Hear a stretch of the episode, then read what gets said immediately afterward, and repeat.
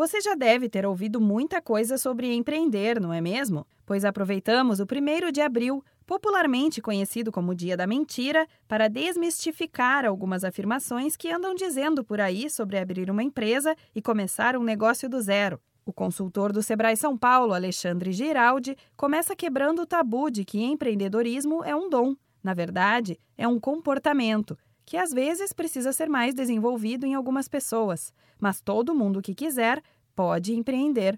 Todo mundo nasce empreendedor. Alguns desenvolvem esse, essas características empreendedoras naturalmente. Outras pessoas precisam de estímulo para isso. Esse estímulo, muitas vezes o que a gente tem no Sebrae é o Empretec, que ele é um curso que vai desenvolver essas características do empreendedor.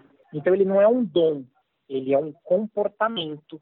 Outros mitos que, se você ainda não ouviu por aí, com certeza chegarão até você, são que é preciso ter sorte para o negócio dar certo, que os primeiros anos são bem difíceis, mas que depois melhora, e que é preciso ter muito dinheiro para empreender. De acordo com o Sebrae, o que você realmente precisa é de um plano de negócios bem feito, de tempo e dedicação para a empresa e de uma boa ideia que se destaque no mercado. Sobre a questão de ter dinheiro, existem anjos investidores que podem ajudar o seu negócio a decolar. Caso você tenha o sonho de abrir um negócio, mas desistiu ou postergou por ouvir muitos comentários alheios, como os que citamos neste boletim, saiba que você pode sim seguir em frente com a sua meta. Alexandre Giraldi destaca algumas dicas importantes para este momento de decisões se você acredita na sua ideia de negócio, se você tem convicção de que a sua ideia vai resolver uma necessidade de um determinado mercado, vai para cima. Mas antes de ir para cima, ponha essa sua ideia no papel, faça um planejamento. Vamos entender